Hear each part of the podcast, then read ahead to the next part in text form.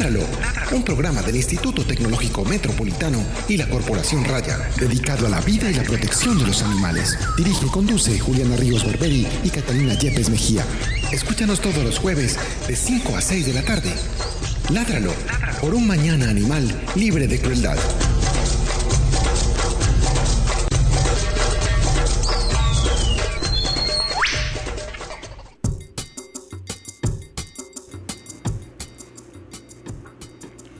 Buenas tardes a todos nuestros oyentes de Ládralo, bienvenidos a otro programa eh, que por la vida y la protección de los animales. Mi nombre es Juliana Ríos Barberi, soy la directora de la Corporación Raya y también soy la directora de este programa.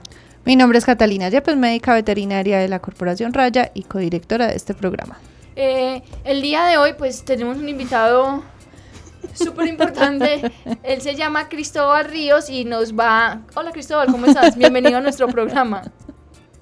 Hola, buenas tardes amigos allá en Medellín. Les mando un saludo muy especial desde la ciudad de Manizales. Eh, un saludo muy especial para la Corporación Raya, para los amigos de Ladra, lo que nos están escuchando en este momento, para ITM Radio. Y bueno, espero que hablemos mucho sobre las mariposas de Colombia eh, en este rato tan agradable. Eh, Cristóbal, muchas gracias por acompañarnos. A Cristóbal lo tenemos a través de la línea telefónica porque como ya él dijo, él está en Manizales y está, eh, pues eh, nos hizo el favor o, quiere participar en nuestro programa y es muy importante para nosotros pues también tocar este tema. Eh, ya saben ustedes que siempre hablamos de diferentes animales aquí en el programa y hoy le tocó el turno a las mariposas y queremos hablar de ellas porque a pesar de que somos un país con mucha riqueza en cuanto al número de especies, pues es mucho también el desconocimiento que existe sobre estos animales. Eh, antes de empezar el programa o empezar a hablar de la temática específica que, que vamos a tratar el día de hoy, tenemos que hacerte unas preguntas muy importantes, Cristóbal. ¿Estás listo? Claro, de una, con mucho gusto. Bueno, la primera pregunta es, ¿cuáles son tus hobbies o qué te gusta hacer? Bueno, miren, yo les cuento así brevemente. Yo soy biólogo de la Universidad de Caldas. Eh, yo creo que desde hace un poco más de 13 o 14 años que empecé a estudiar las mariposas, uno, una de las cosas que más me gusta hacer en mi tiempo libre es salir al campo a fotografiar mariposas. Eso yo creo que es mi hobby y mi trabajo y es lo que más disfruto hacer. O sea, tengo el privilegio de decir que ir al campo a tomar fotos de mariposas no solamente es mi trabajo, sino que también se me convirtió en, una pasión, en, una cuestión que la disfruto desde que salgo de mi casa hasta que regreso y cuando me voy días y semanas enteros soy mucho más feliz. Eso es muy importante y es una cosa que hay que destacar de la mayoría de invitados que vienen a nuestro programa y es súper fabuloso saber que eh, todos ellos disfrutan, el hobby es el trabajo que realizan, entonces finalmente no termina siendo un trabajo, sino que hacen las cosas por puro amor y por, pura, por, puro, por pura diversión, les divierte y les distrae, les enriquece el alma hacer los trabajos que hacen, eso es súper valioso en mi concepto. Tienes muchísima razón y discúlpame que te interrumpa. Y además, ¿sabes? Una cosa súper importante, yo creo que estamos en un momento en el que las personas, eh, ya tenemos como una rutina muy establecida de la casa al trabajo, del trabajo a la casa, y hemos perdido mucho el contacto con la naturaleza. No hay mejor terapia para cualquier mal que salir al campo, estar en un río, en una quebrada, poder ver las plantas, los animales, respirar aire puro, es la mejor terapia y la más económica. Ningún otro medicamento funciona tan bien como eso. Y, en, las dinámicas de ciudad, por ejemplo, ustedes que viven en una ciudad como, como Medellín, con millones de habitantes, hacer eso un fin de semana es súper chévere y se lo recomiendo muchísimo. Eh, yo estoy completamente de acuerdo con vos, Cristóbal.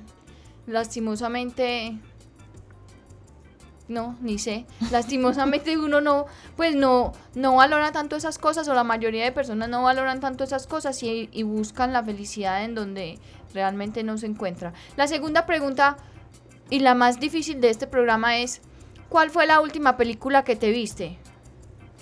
La última película que me vi, la última película que me vi pues no fue una película, pero fue un documental de Nina Simón que me encantó. Es una cantante que aprecio mucho y me la vi justamente ayer, ayer nomás. Ah, la ah, tiene fresquita. eso es trampa, eso es trampa. No, no es trampa porque usted me dijo cuál, cuál fue la más reciente, esa es. No, no es trampa, realmente no es trampa. Cristóbal, cuéntanos antes de que empecemos a hablar de las mariposas, ¿por qué te fuiste por este camino? ¿Por qué te apasionaron? Hablaste de que más o menos hace 13 años, ¿qué fue la motivación? Yo les cuento, cuando yo entré a estudiar biología en la Universidad de Caldas en el año 2002, estamos hablando más o menos hace 17 años, eh, yo me vinculo al Museo de Historia Natural de la Universidad de Caldas y allí conozco al maestro Jesús Vélez Estrada. El maestro Jesús Vélez es eh, uno de nuestros últimos naturalistas genuinos, no solo de la región, sino de Colombia. Es una persona que tiene muchos conocimientos sobre toda la biodiversidad, no solamente de mariposas, sino que también es un ornitólogo reconocido en su momento, ha hecho tantas cosas tan importantes para la biodiversidad de este país y entre ellas, por ejemplo, el Museo de Historia Natural de la Universidad de Caldas fue fundado por él en la década de los 70. Yo llego al museo en el año, mi primera vez allá en el museo, recuerdo muy bien, estaba en el colegio en el año 1995. No conocí personalmente a Jesús, pero cuando ya entro a la universidad a estudiar biología, yo quedé fascinado con el mundo de las mariposas. Aquí, en Manizales, en la colección del Museo de Historia Natural de la Universidad de Caldas, tenemos uno de nuestros principales patrimonios de mariposas, es la colección que el maestro Jesús dejó. Eh, fue una colección que se hizo durante más de 30 años recorriendo a lo largo y ancho de Colombia, eh, yendo a la Amazonía, al Chocó, a Putumayo, hasta la región Caribe, por los valles interandinos y las tres cordilleras, recolectando ejemplares de mariposas como lo hacían los antiguos expedicionarios por allá en el siglo XIX. Y ese fue un legado súper chévere que dejó el profesor Jesús y yo creo que a través de él yo me inicié en el mundo de las mariposas cuando fui su estudiante. Y bueno, más adelante vamos a hablar de eso, pero hoy tengo la dicha de, decir que pude ser coautor del libro Colombia, País de Mariposas, con mi mentor y mi amigo que es Jesús Vélez. Súper maravilloso. Entremos entonces a hablar del tema eh, y cuéntanos un poquito acerca de las mariposas, esas cosas básicas, esas características físicas, a qué orden pertenecen, a qué clase. Bueno, miren, pues yo les cuento. Las mariposas son uno de, uno de los grupos de insectos más sofisticados que se encuentran en los ecosistemas terrestres en nuestro planeta. Pertenecen, pertenecen al orden de los lepidópteros. ¿Esto qué significa? Significa que su principal característica es tener las alas densamente pobladas por unas microescamas. No sé si ustedes han tenido la oportunidad alguna vez en la casa o en el campo cuando llega una mariposa o una polilla o chapola, que también les dicen que llegan a veces a la luz en la noche, y de pronto la tocaron y vieron que se lanzó como un polvillo diminuto que hay un montón de mitos alrededor de eso, que si ese polvito que le caen en la cara, en los ojos, uno se muere. Bueno, que se queda ciego. Eso, ese, ese, ese micro polvito que uno ve en realidad son escamas microscópicas y son una maravilla, porque esas escamas son las que le dan el patrón de coloración a las alas de las polillas y de las mariposas. Entonces, esa característica de tener eh, una membrana ala cubierta densamente por estas microescamas hacen que este orden de insectos, los lepidópteros, tengan su nombre a raíz de eso. Lépidos escama, pero en alas, alas cubiertas de escama. ¿Y es lo mismo decir mariposa y polilla o son diferentes? ¿Cuál es la diferencia? Mira, ahorita en este momento la investigación en, en genética de lepidópteros está tan avanzada que es bastante difícil definir lo que es una polilla y una mariposa.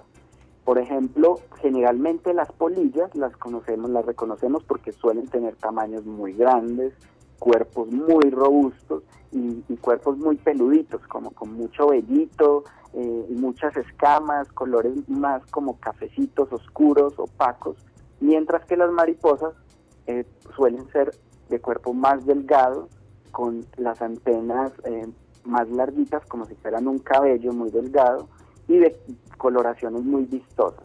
Mientras que las polillas pueden tener generalmente las, las antenitas como eh, plumosas, como si fueran la plumita de un ave. Pero, ¿cómo les parece que eso ya no es una característica fundamental para separar lo que es una mariposa y una polilla? Porque anteriormente decíamos, las polillas son nocturnas, solamente tienen hábitos eh, después de las 6 de la tarde y en la noche en la madrugada. Y las mariposas solamente vuelan durante el día. Ahora hay un grupo de mariposas que ya está ubicado genéticamente a través de esos estudios tan chéveres que se hacen de, genética muy sofisticados y definieron que hay un grupo que, em, que se definía como polillas durante décadas y resulta que son mariposas de hábitos nocturnos. Y también hay un montón de especies que consideramos como polillas, pero tienen hábitos diurnos. Sin embargo, hay una característica principal que separa a las mariposas y a las polillas, pero está ligada a los estados inmaduros, o sea, a las orugas o a las larvas. Y es que las mariposas, las larvas de las mariposas son las únicas que tienen como prolongaciones como cuernitos o cachitos, llamémoslo así, que salen directamente desde la cabeza. Eso define una mariposa en un estado inmaduro, mientras que en, las orugas de las polillas eh, estas proyecciones no salen. Entonces, como les digo, son insectos muy sofisticados, hay un montón de cosas para estudiar, no solo en Colombia, sino en los trópicos y en casi cualquier paisaje terrestre, porque esas diferentes formas de vida nos dan un montón de información sobre la, biología evolutiva, sobre la ecología y sobre el estado de salud de los ecosistemas. Eh, Cristóbal, ahí pues voy a llegar tarde con la pregunta, pero entonces, eh, ¿la chapola vendría a ser la misma polilla o la chapola ahí qué tiene que ver? Bueno, mira, es que como te digo, yo creo que son nombres muy comunes que les damos. Una chapola, para mí en la región andina, es lo mismo que una polilla.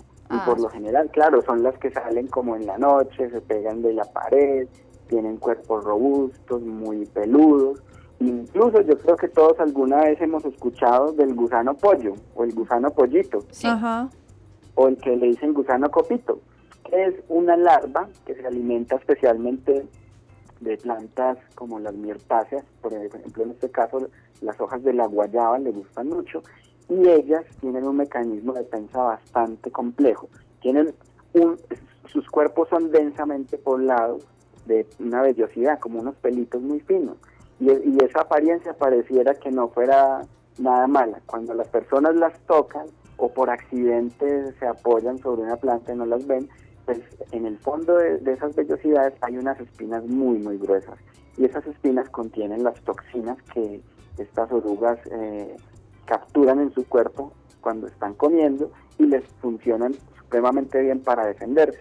Ese es el que llaman el famoso gusano pollo y es una oruga de la familia megalopígide, muy frecuente en la región cafetera, eh, muy frecuente por allá por Antioquia en tierras medias y bajas.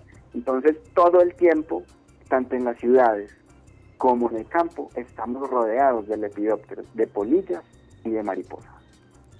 Expliquemos un poquito, Cristóbal, porfa, eso que hablabas entre larvas, orugas, ese ciclo de vida que, que de pronto a muchos de nuestros oyentes no le ha quedado claro cómo es en, en, las, en las mariposas y en las polillas.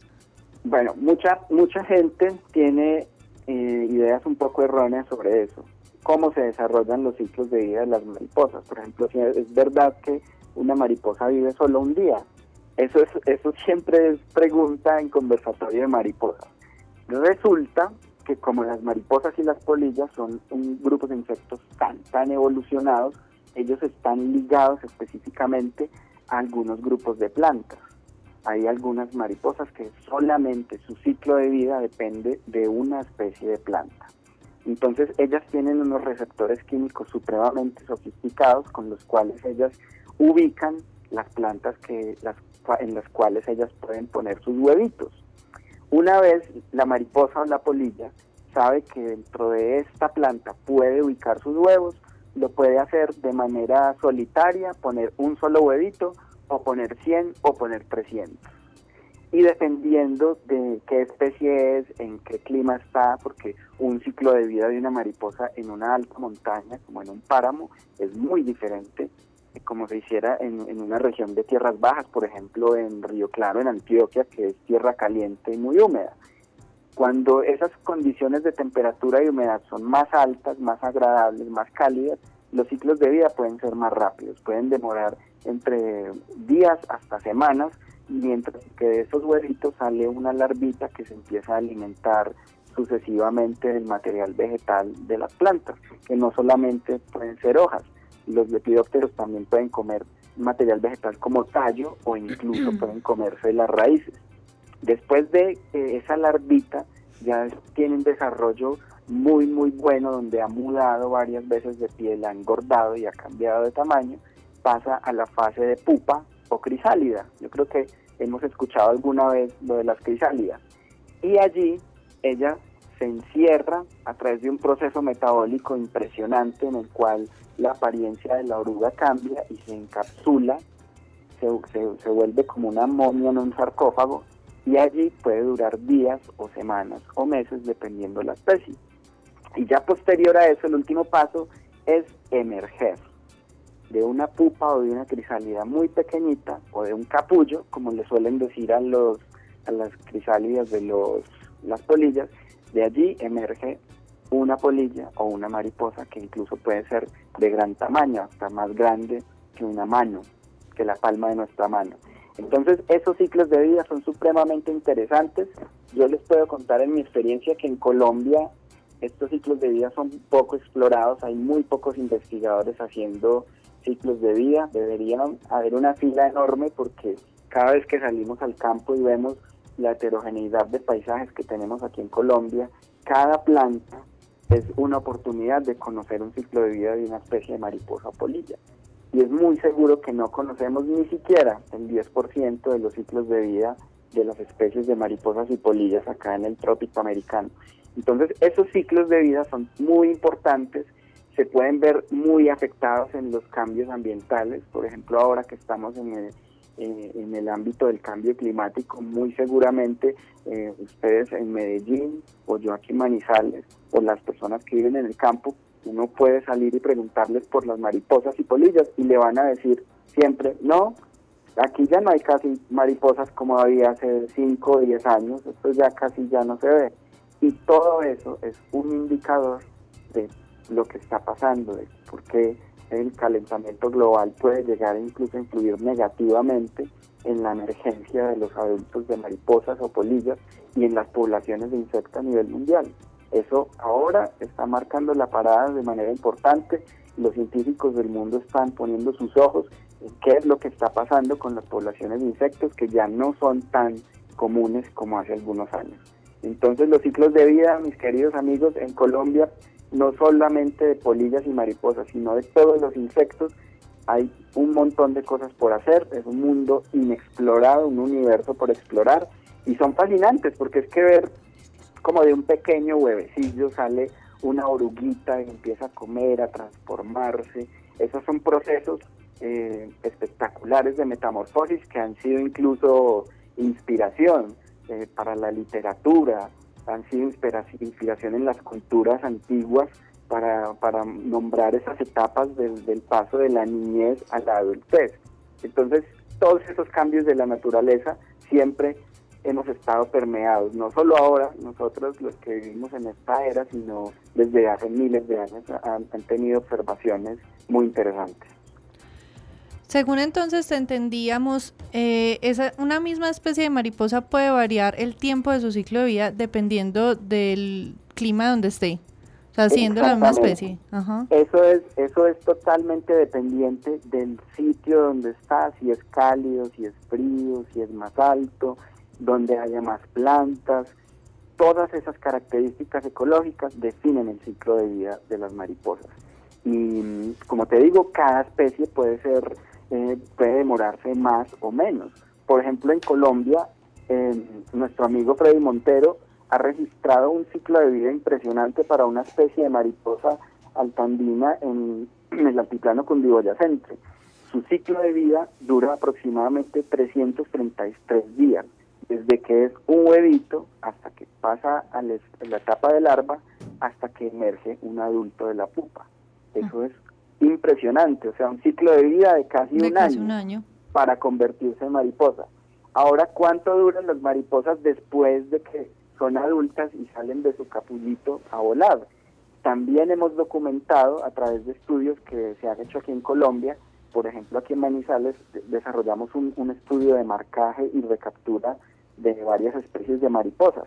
Tú vas al campo, las capturas y les pones un numerito en el ala con un marcador Sharpie y las liberas y al mes siguiente regresas para ver cuántas había o si estaban las mismas o cómo van envejeciendo, cuántas hembras y cuántos machos hay. Y nos llevamos una sorpresa súper grata de una recaptura de ocho meses, de un Heliconius erato, perdón, de una, de una mariposa del género Heliconius, y encontramos que aquí en, en un bosque periurbano, a 8 kilómetros de la ciudad, esta población de esta mariposa puede tener incluso una longevidad seguramente superior a los 8 meses. Y como ese caso se han registrado otros en Costa Rica, incluso aquí mismo en Colombia, en la Amazonía, eh, la investigadora Nicole Rueda de la Universidad del Rosario también detectó eso. Estas mariposas son muy resistentes, pueden durar entre 5 y hasta casi 9 meses volando. Entonces esa idea que tiene la gente de que las mariposas salen y duran un solo día, pues se desvirtúa un poquito porque de verdad que las mariposas son insectos muy, muy evolucionados y han logrado colonizar un montón de, de paisajes naturales en las regiones tropicales especialmente. ¿De dónde habrá salido ese mito, Cristóbal? Yo creo que ese mito salió del mismo mito de la machaca, de alguien que vio algo por allá y le pareció curioso y vio de pronto una mariposa que voló y se murió, pero son cuestiones que toca desmitificar porque yo creo que a las personas hay que llegarles con lenguaje sencillo, enseñarles desde los ciclos de vida de los insectos que son tan importantes en el campo eh, y todo lo que conlleva a la conservación de la biodiversidad, porque es que todos, todos nos servimos de la biodiversidad cada día.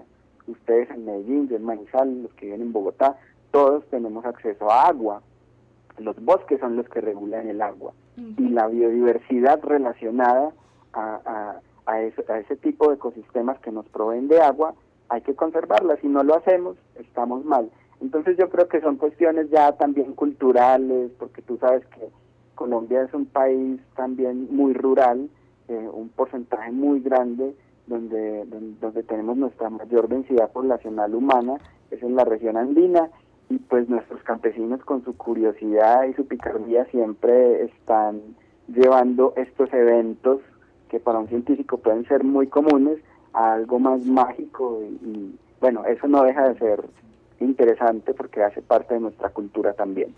No, y, y, y no solamente ese mito de de que duran un día, sino también el mito de que si usted ve una mariposa tal, entonces tiene mala suerte o que si tal cosa, siempre... O que le busque el número. Siempre hay como un montón de... Sí, de mitos y leyendas relacionadas con las mariposas, es impresionante. exactamente, yo creo que desde que la humanidad está sobre la Tierra, siempre ha tenido la oportunidad de crear todos estos mitos porque nosotros los humanos siempre tenemos la necesidad de buscar algo en qué creer o en qué no creer.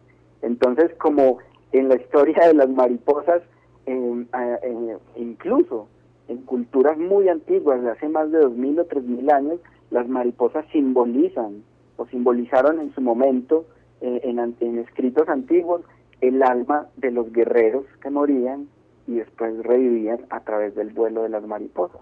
Eso está documentado en el antiguo Egipto, por ejemplo, pero también está documentado eh, en la época de los aztecas y en los incas aquí en Sudamérica. Las mariposas siempre han estado permeando la humanidad con su fragilidad y con sus diversas formas para crear un montón de historias súper interesantes. Por eso son consideradas especialmente las mariposas como como uno de los organismos bioindicadores más carismáticos que existen, porque tienen unos patrones de coloración súper bonitos y además las relaciones ecológicas que tienen las mariposas son supremamente importantes. Por ejemplo, la polinización es vital. ¿Qué otros servicios ecosistémicos? Bueno, aunque nos estamos adelantando un poco, pues, pero hablemos de otros servicios ecosistémicos que las mariposas mm, presten o, bueno, Mira, Hay, hay tres razones vitales por las cuales uno debería estudiar mariposas y polillas en un país como Colombia. Primero son muy buenos indicadores de diversidad. Cuando tú llegas a hacer una evaluación de impacto o, de la salud de un paisaje natural, por lo general ya son fragmentos de bosque lo que encuentras. Tú miras el valle de Aburrá y alrededor hay montañas, pero están muy peladas. Pero en esos fragmenticos que hay todavía persisten muchas poblaciones de mariposas. Y cuando uno va a hacer inventarios y monitoreos, encuentra un montón de cosas supremamente chéveres, incluso especies nuevas. Entonces, primera razón, son muy buenos bioindicadores de la calidad del ambiente. Tanto los estados inmaduros, que están relacionados con las plantas, como las mariposas adultas, que nos pueden indicar un montón de cosas a nivel biogeográfico súper chévere. La segunda razón, como les decía ahorita, muy posiblemente después de las abejas y las moscas, las mariposas tengan una relación muy, muy amplia con los procesos de polinización. Y cuando una mariposa, una abeja una mosca o cualquier otro grupo de insectos eh, poliniza una planta, pues es, que está haciendo? Está ayudando a la regeneración natural de los bosques. Y eso es supremamente importante porque los bosques nos proveen de oxígeno y de agua. Y la tercera razón, más simple todavía, muchas especies de mariposas, como otros animales y otros insectos, también le sirven de alimento a otros grupos de animales por lo cual siempre harán parte de un eslabón muy importante en esos procesos ecológicos. Entonces, son bien indicadores importantes de la calidad del hábitat. Funcionan muy bien con la polinización y por último sirven de alimento a otro montón de grupos de animales.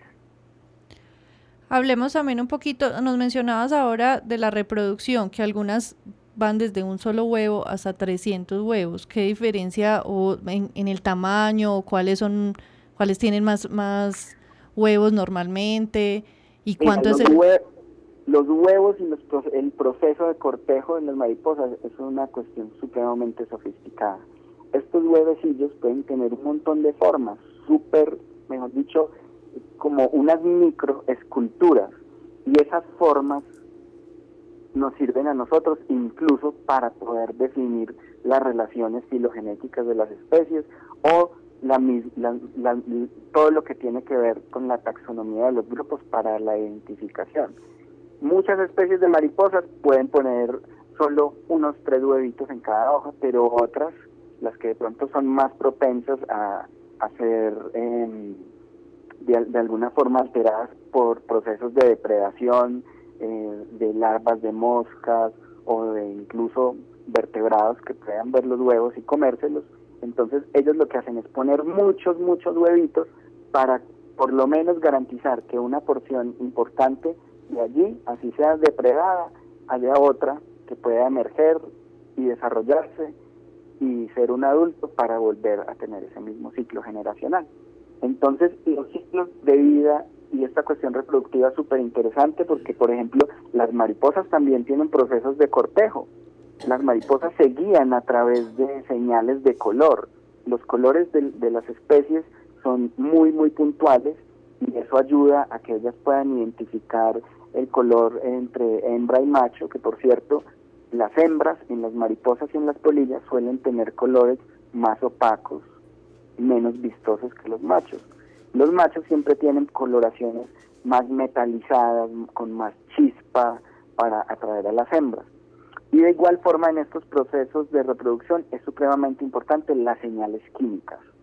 Los insectos son supremamente interesantes en ese sentido porque ellos pueden emitir feromonas que pueden ser detectadas a cientos de metros dentro de un área determinada para responder al llamado de un macho o de una hembra.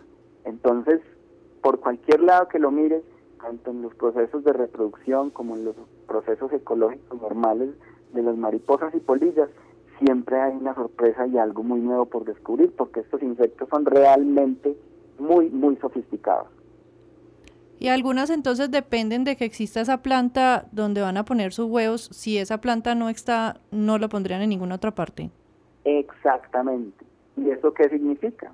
Eso significa un proceso de, extinción como ya los hemos tenido en Colombia. Te voy a poner un ejemplo muy, muy simple. Yo vivo acá en la región cafetera. Acá en la época de la colonización, hace un poco más de 100, 150 años, pues cuando llegan los colonizadores, en, vista de que, de que son tierras nuevas, tan fértiles, con tanta agua, empiezan a modificar drásticamente el paisaje y a talar los árboles maderables para empezar a hacer sus poblados. Hay una especie de mariposa muy emblemática de la región andina entre Colombia y Perú, cuyo nombre es Prepona praeneste. Esta es una de las mariposas más espectaculares de nuestra fauna en la región tropical, porque los patrones de coloración de los machos son una mezcla de rojo carmesí y azul eléctrico. Es una mariposa bellísima. Si ustedes tienen acceso al internet, les recomiendo que la busquen en este momento para que me den las razones. Bellísima. Se llama Prepona praeneste. ¿Cómo les parece que la especie de vegetal de la cual esta mariposa se alimenta es conocida comúnmente como el comino crespo, eh, Aniva perutilis o, comino? Ese es un árbol maderable con una madera que, mejor dicho, no se acaba nunca. No sé si ustedes sabían que en esa época las torres del cable que habían acá en Manizales para, eh, para llevar em, tanto víveres como café desde la región de aquí del río Cauca hacia la región del río Magdalena, en Honda y Mariquita, esas torres del cable para tener esos cables aéreos pues, muy rústicos de la época, pero muy sofisticados para ser de hace más de 100 años, fueron plenamente construidos con comino crespo, con Aniva perutilis. ¿Qué pasó?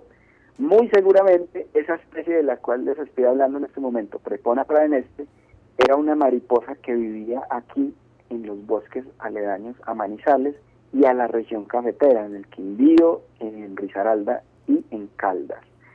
Pero obviamente el desarrollo tiene un costo bastante grande y muy seguramente fue la extinción local de esta mariposa, que ahora solamente se conocen más o menos unas cuatro o cinco poblaciones, una en el Putumayo, una en el departamento de Boyacá, eh, otra en el departamento del Valle del Cauca, en los farallones de Cali, y otra en los farallones de Citará, en Antioquia es una especie de mariposa que está considerada como vulnerable a la extinción en Colombia y pues todo debido a que, a que su planta hospedante, que es el comino crespo, ha sido totalmente diezmada.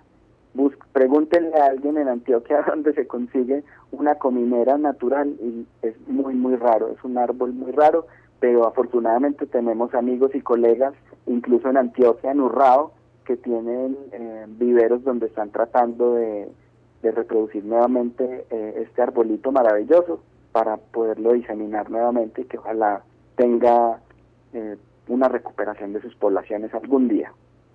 Es hermosa aquí. Mm, yo le voy a poner en, el, en nuestra transmisión de en vivo eh, un video donde la pueden observar. Es muy bonita, muy bonita. Tenías toda la razón, Cristóbal.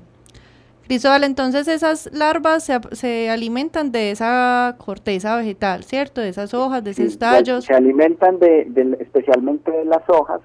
Sabemos, eh, esta es una especie casi mítica en Colombia porque los registros que se conocen de su ecología son muy pocos, pero ya con los años se han ido descubriendo otras localidades, donde, eh, entonces ahí es donde nos damos cuenta la importancia de, de, las mariposas como indicadores. Si tú llegas a un bosque subandino o a un bosque entre 1000 y 1900 metros y detectas esta mariposa, tenlo por seguro que hay un comino y tenlo por seguro que es un hábitat muy maduro y con muy buena salud. Entonces, ellas, sus ciclos de vida, dependen del material vegetal, especialmente de las hojas de esta especie. Y la única persona que ha documentado eh, este hecho fue el investigador Luis Miguel Constantino, quien es un investigador muy importante en ciclos de vida y en ecología de mariposas aquí en Colombia, actualmente radicado en Semicafé, acá en Cincinnati, y en la década de los 80 él vio una, una, una hembra de prepona para en este que es muy rara, colocando sus huevos en este árbol allá en el Valle del Cauca. Entonces, esos datos ecológicos que tenemos es a través de una observación pero se correlacionan perfectamente con lo que sabemos de las poblaciones de esta especie de mariposa ahora, que es muy, muy rara. Entonces siempre, siempre es algo supremamente interesante, pero triste y preocupante que en este punto de la historia ya tengamos esos procesos de extinción en especies de insectos. Se supone que los insectos son muy evolucionados, muy sofisticados, pero una de las formas más fáciles de hacer, de poner en peligro las poblaciones de una especie de insecto es cambiando totalmente su hábitat natural. La deforestación especialmente y en la ampliación de la frontera agrícola son las que nos están cobrando la biodiversidad, no solo de mariposas, sino en términos generales, especies de plantas, de vertebrados y de invertebrados. Cada día perdemos un montón de biodiversidad que ni siquiera conocemos. Antes de que ampliemos la situación en Colombia y que nos cuentes un poquito más sobre el libro, eh, ampliemos la información de entonces cómo se alimentan ya los adultos. ¿Todos están yendo a las flores? ¿Cómo es la forma de alimentarse? Bueno, básicamente hay más o menos dos o tres gremios. Como saben, entonces ya hablamos ahora de los ciclos de vida eh, en el estado inmaduro. El inmaduro, que es la larva, ya se alimenta a través de sus mandíbulas de la corteza o del material vegetal, pero el adulto es una historia muy diferente, porque el adulto ya tuvo un proceso de cambio en su cuerpo y su alimento lo adquiere a través de su espiritrompa o de su probóscide. Alguna vez, no sé si ustedes han tenido contacto con una mariposa y ven que ella saca una lengüita que es enroscada y ella la saca para comenzar a tomar líquido y de esa forma es que ellas obtienen su alimento. En este caso hay varios gremios, por ejemplo está el gremio de las mariposas frugívoras, cuyo alimento viene especialmente de los frutos que caen eh, en las zonas boscosas, caen al suelo, hay un proceso de fermentación y estos productos fermentados pues tienen un montón de, de minerales, seguramente proteínas y aminoácidos que les pueden servir para su desarrollo. Pero hay otros grupos que se alimentan específicamente del néctar floral, entonces llegan hacia las plantas florecidas. Por ejemplo, cuando vamos a un parque o una zona incluso de potrero, donde hay una oferta tan grande de planticas con, con flores, incluso los dientes de león en la ciudad son importantísimos para sostener las poblaciones de mariposas, ellas llegan allí buscando el néctar floral, que tiene una altísima capacidad energética para los procesos metabólicos de las mariposas. Y hay otro gremio más donde las mariposas pueden obtener eh, su alimento de productos orgánicos en descomposición.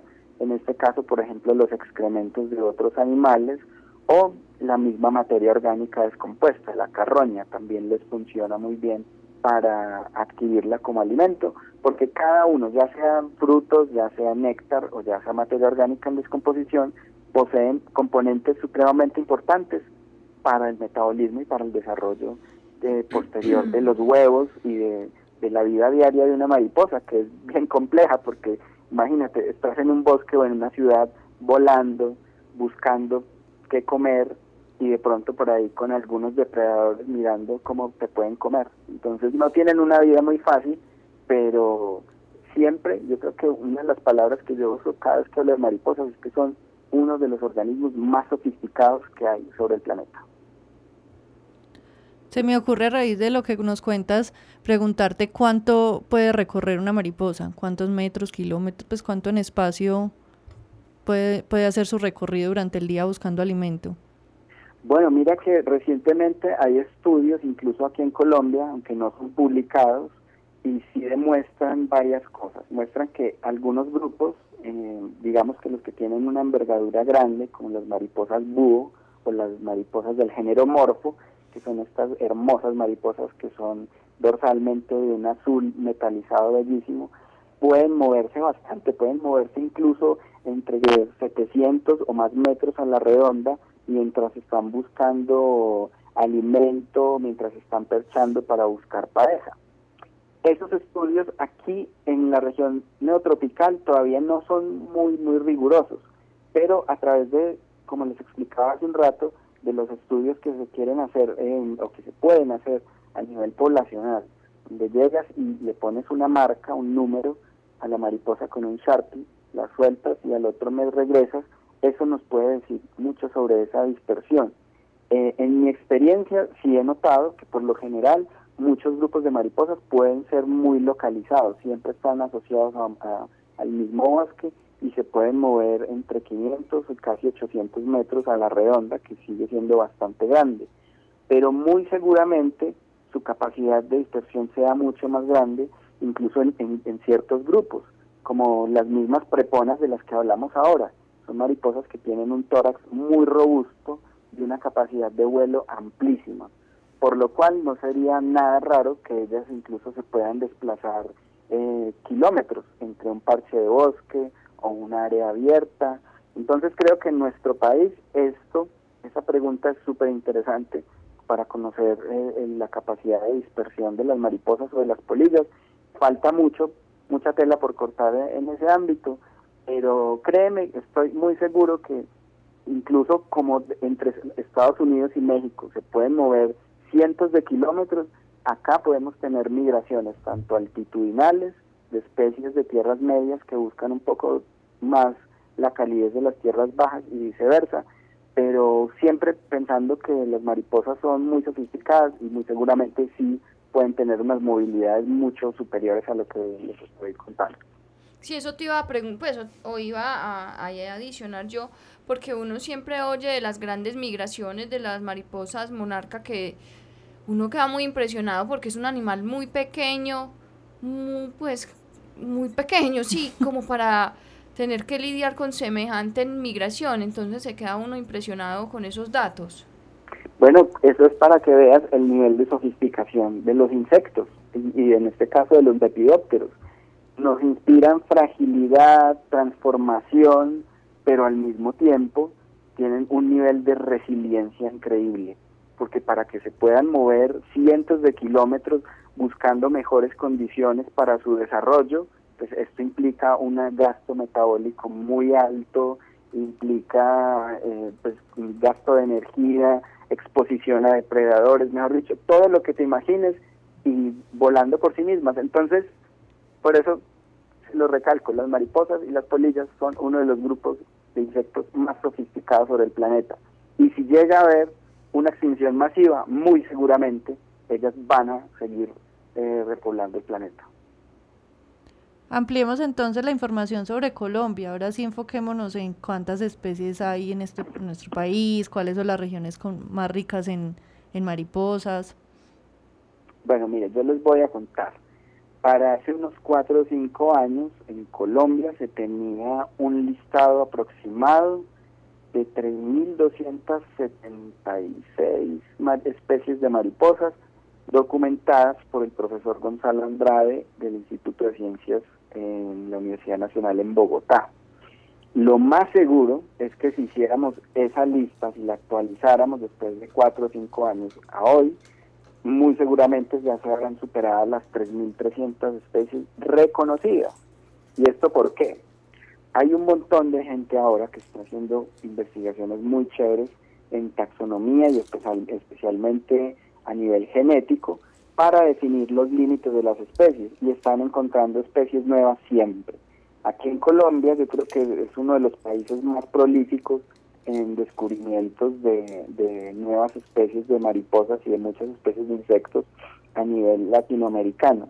Entonces, yo creo que con el paso del tiempo, tal vez en un par de décadas más, o tal vez menos, porque muy seguramente viene eh, otra generación más inspirada a seguir aportando y seguir conociendo sobre las mariposas, muy posiblemente esa cifra puede superar las 4.000 o más de 4.200 especies de mariposas.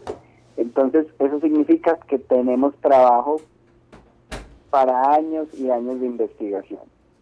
Yo creo que más allá de buscar ser el primer país con más especies de mariposas, porque actualmente se supone que es Perú, con más de 4.000 especies confirmadas, eh, después Colombia y después Brasil, yo creo que deberíamos, en lugar de pensar eh, estar como en esa pelea por tener más especies, deberíamos ser los abanderados o los líderes en la protección de la biodiversidad y de los hábitats naturales para la biodiversidad.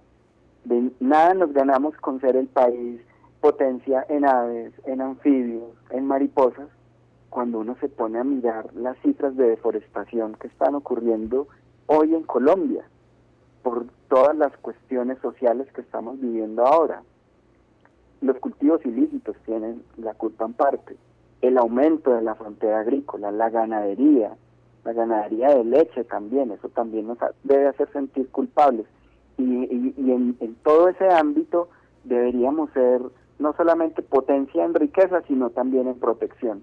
Entonces, ojalá que Em, no solo los gobiernos de turno, sino en las generaciones que vienen, se generara un poquito más de conciencia en eso, porque yo creo que más allá de, esa idiosincrasia que, nos da el ser uno de los países más biodiversos, deberíamos estar a la vanguardia en la protección y en la investigación. Porque como les decía hace un ratico, cada, cada día estamos perdiendo un montón de biodiversidad y de selva y de bosque prístino sin saber lo que habitaba ahí. Entonces ahí los procesos de las áreas protegidas, los parques nacionales, las reservas privadas, son supremamente importantes para que nosotros podamos llegar a documentar esa biodiversidad. Lo que estás diciendo es súper importante y yo creo que es una de las razones por las que nosotros tenemos este programa, porque nada nos sirve y es algo que a mí me parece personalmente algo absurdo llenarnos la boca diciendo, ay, sí, tenemos 800 mil millones de especies de lo que sea y finalmente no hacemos absolutamente nada por conocerlas, ni conocerlas, ni protegerlas, ni nada. Entonces somos potencia de una cosa que no conocemos y que finalmente va a terminar desapareciendo porque nosotros mismos nos estamos encargando de fomentar prácticas que no que no van pues a, la par de la conservación y, y, me gustó pues mucho que hicieras ese acote porque eh, comparto completamente ese pensamiento.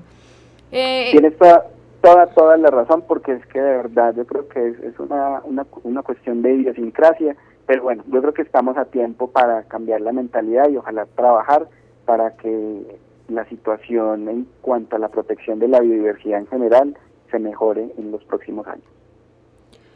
Ya mencionamos algunas de las amenazas, hablabas de la deforestación, pues de la presencia mm, de, ganadería, de los cultivos. ¿Hay algo más que debamos rescatar de esas amenazas, sobre todo en nuestro país, o algo más que, que esté afectando directamente a las mariposas?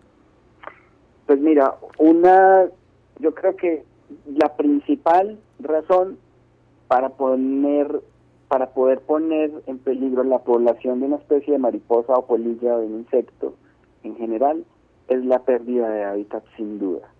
Estoy totalmente convencido que la contaminación ambiental que generamos en las grandes ciudades también afecta de manera muy negativa a las poblaciones de especies de insectos, especialmente de mariposas, que como te digo no está muy bien documentado. Pero yo creo que en términos generales hay un montón de actividades que hacemos em, a gran escala, industrial, agrícola, que hacen que perdamos eh, un montón de biodiversidad que no conocemos. Entonces, en ese ámbito yo creo que sí es, es eso más que todo, la pérdida de hábitat, la agricultura extensiva irresponsable y la contaminación en general.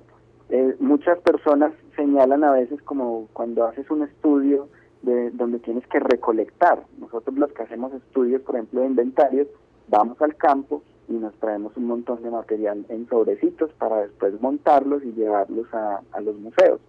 Y a veces nos miran con malos ojos porque es que somos malos, fuimos y matamos las mariposas, entonces es que ustedes ya no quieren la naturaleza y yo creo que es una visión muy errada porque cuando hacen una afirmación de esas están apegados a dos razones. Uno, el emocionalismo y dos, la ignorancia.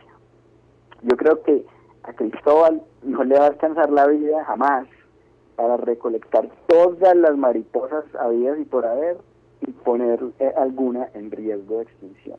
Ni a mí ni a otros 10 que, vayan conmigo al campo a, sacar las mariposas.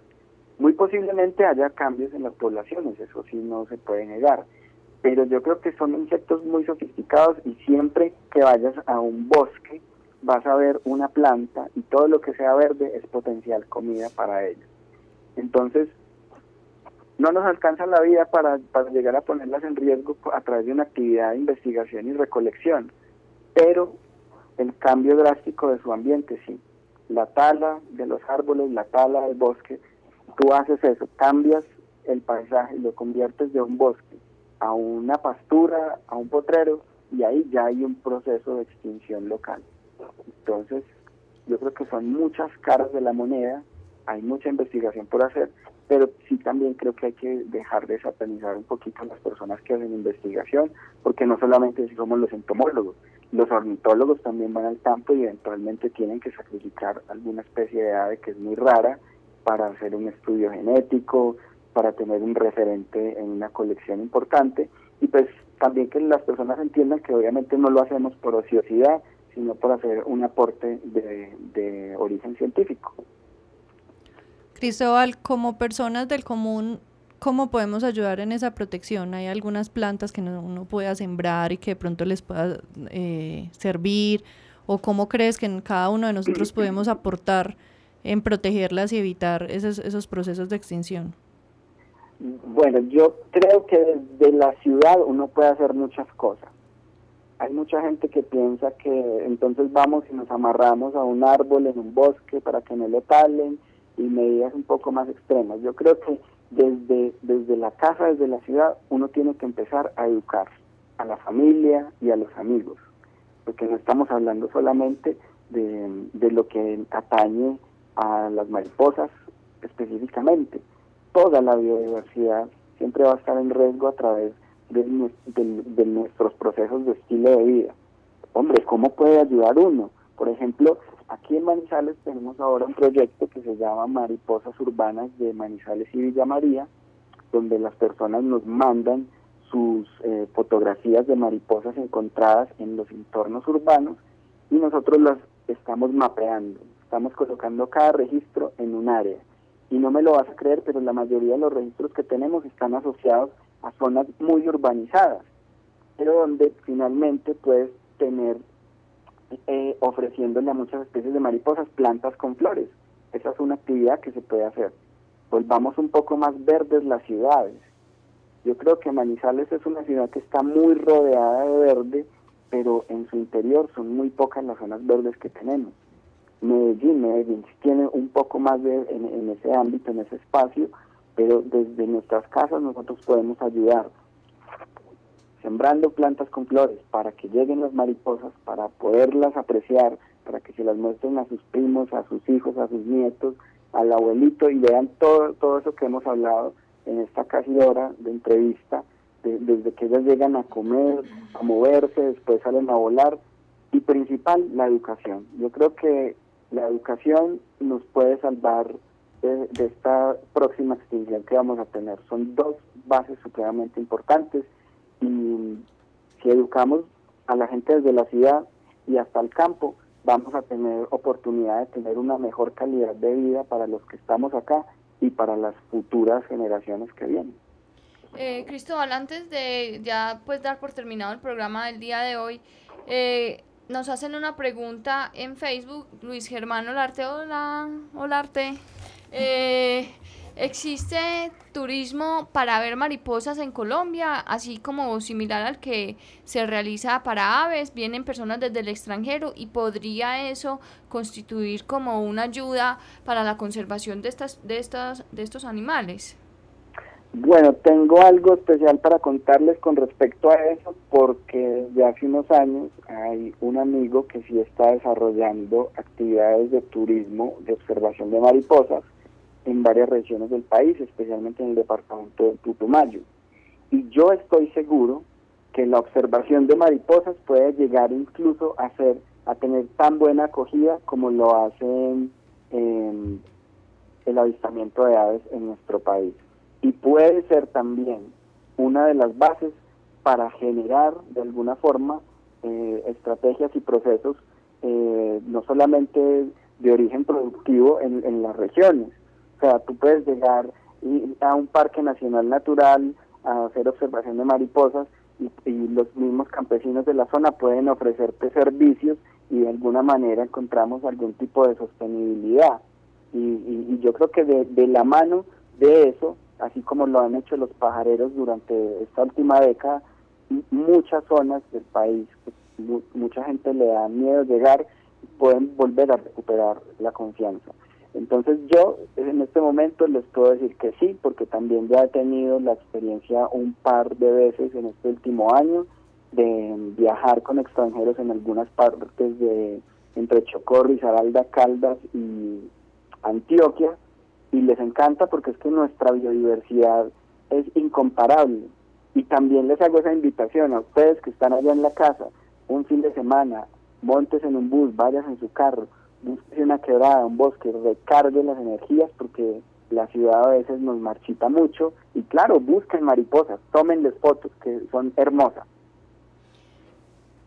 Bueno, Cristóbal, eh, pues estuvo muy bueno el programa. Muchas gracias por enseñarnos sobre estos animales tan desconocidos, pero tan maravillosos, como lo comentabas en todas las respuestas que nos diste a las preguntas. Eh, esperamos que puedas estar otra vez con nosotros en el programa, enseñándonos sobre otras cosas y bienvenido siempre.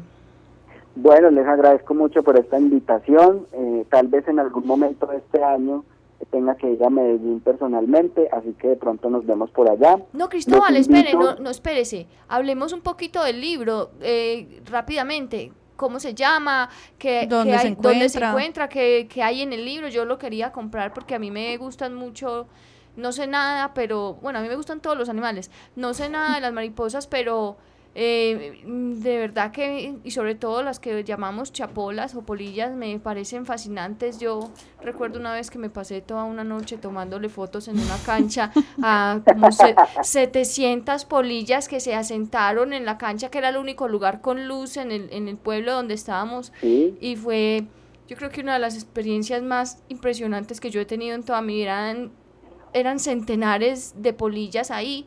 Eh, y, quisiera saber más del libro para que nos contaras un poquito. Bueno, yo los invito a que conozcan eh, nuestro libro titulado Colombia, País de Mariposas. Es un libro de divulgación muy bonito, hecho con mucho amor, hecho durante varios años. Eh, no es una construcción solamente del maestro Jesús Vélez, quien ha sido mi maestro, y de Cristóbal Ríos, sino también de un montón de gente que nos apoyó con sus maravillosas fotografías de mariposas. Es un libro que trata en un lenguaje muy sencillo desde el origen de las mariposas hasta sus procesos biológicos, pasando por su supervivencia, por los hábitats donde las pueden encontrar en Colombia y mostrando al final las familias y digamos que apenas una fraccioncita de esas más de 4.000 especies que seguramente tenemos compiladas en un solo libro. Ahí también van a encontrar algo sobre la historia de la lepidopterología en Colombia y cada especie fotografiada tiene una pequeña descripción con datos de su ecología, su distribución y lo que conocemos a la fecha. Entonces los invito para que para que conozcan el libro, lo consiguen en las grandes librerías, en Panamericana, en las grandes ciudades y bueno, no, siempre que quieran hablar de mariposas, de polillas, por acá estamos a la orden. Muchas gracias. Muchísimas gracias, Cristóbal. Gracias a usted y los invito si quieren conocer un poquito más de este mundo de mariposas y polillas, que nos sigan en nuestras redes sociales, en Facebook, eh, arroba lepidóptera es una de nuestras páginas. Y la otra, mariposas eh, urbanas de Manizales y Villa María. A través de estas dos ustedes pueden ver un montón de actualizaciones, no solamente de origen científico, sino también de divulgación, mucha gente nos comparte sus fotos y nosotros les ayudamos a identificar eh, las especies que ponen allí. Entonces, estos son proyectos también de ciencia ciudadana, porque también queremos que, la ciencia eh, rompa esos esquemas eh, tan malucos de solamente los congresos, los artículos científicos, y que ustedes allá en la comodidad de su casa, desde un dispositivo móvil o un computador, también puedan aprender un montón sobre la biodiversidad que tenemos en nuestro país y que debemos desde ya empezar a educar a nuestras familias, a las futuras generaciones en conservarla. Muchísimas gracias por todo. Gracias, Les agradezco mucho a todos. Un abrazo muy, muy grande y ojalá nos escuchemos pronto. Bueno, chao, gracias. Chao. Eventos, campañas, jornadas de vacunación, esterilizaciones, encuentros, conferencias. Todo en la agenda de la semana en Ládralo. Eh, el próximo 4 de mayo, rápidamente les voy a contar porque se nos acabó el tiempo, es el Global Big Day, es el Día de la Pajareada Mundial. Eh, a nivel internacional se espera que haya alrededor de 30 mil personas observando aves, más de 7 mil especies de aves, y Colombia está incluido dentro de ese gran día de pajareada. Hay una página de Facebook que se llama Global Big Colombia, Global Big Day Colombia, donde pueden encontrar información y los contactos de las personas que están organizando los grupos para en todos los departamentos estar observando a veces ese día. El 5 de mayo tenemos nuestro próximo día de esterilización es nuestro día colectivo, eh, se va a realizar en Laureles, eh, esto es en la sede de la Junta de Acción Comunal de Aso Comunal Laureles. Eh, todavía tenemos cupos, los que estén interesados en realizar la inscripción deben enviar un correo electrónico a esterilizaciones con su nombre, su dirección, su teléfono y los datos del animal que va a escribir, nombre, especie y edad. Eh, recuerden que en estos solamente se, pues, eh, no, no se inscriben animales que sean braquicéfalos, es decir, los ñatos, como el bulldog, como el persa, no se pueden realizar durante ese procedimiento, de resto todos los demás. Entonces aprovechen que todavía tenemos cupos. Y muchas gracias a todos nuestros oyentes eh, por habernos escuchado el día de hoy. Y el próximo jueves volveremos a estar aquí con otro tema de interés para los que queremos y protegemos a los animales. Chao. Chao. Gracias. Ládralo, un programa del Instituto Tecnológico Metropolitano y la Corporación Raya, dedicado a la vida y la protección de los animales. Dirige y conduce Juliana Ríos Barberi y Catalina Yepes Mejía. Escúchanos todos los jueves de 5 a 6 de la tarde. Ládralo, por un mañana animal libre de crueldad.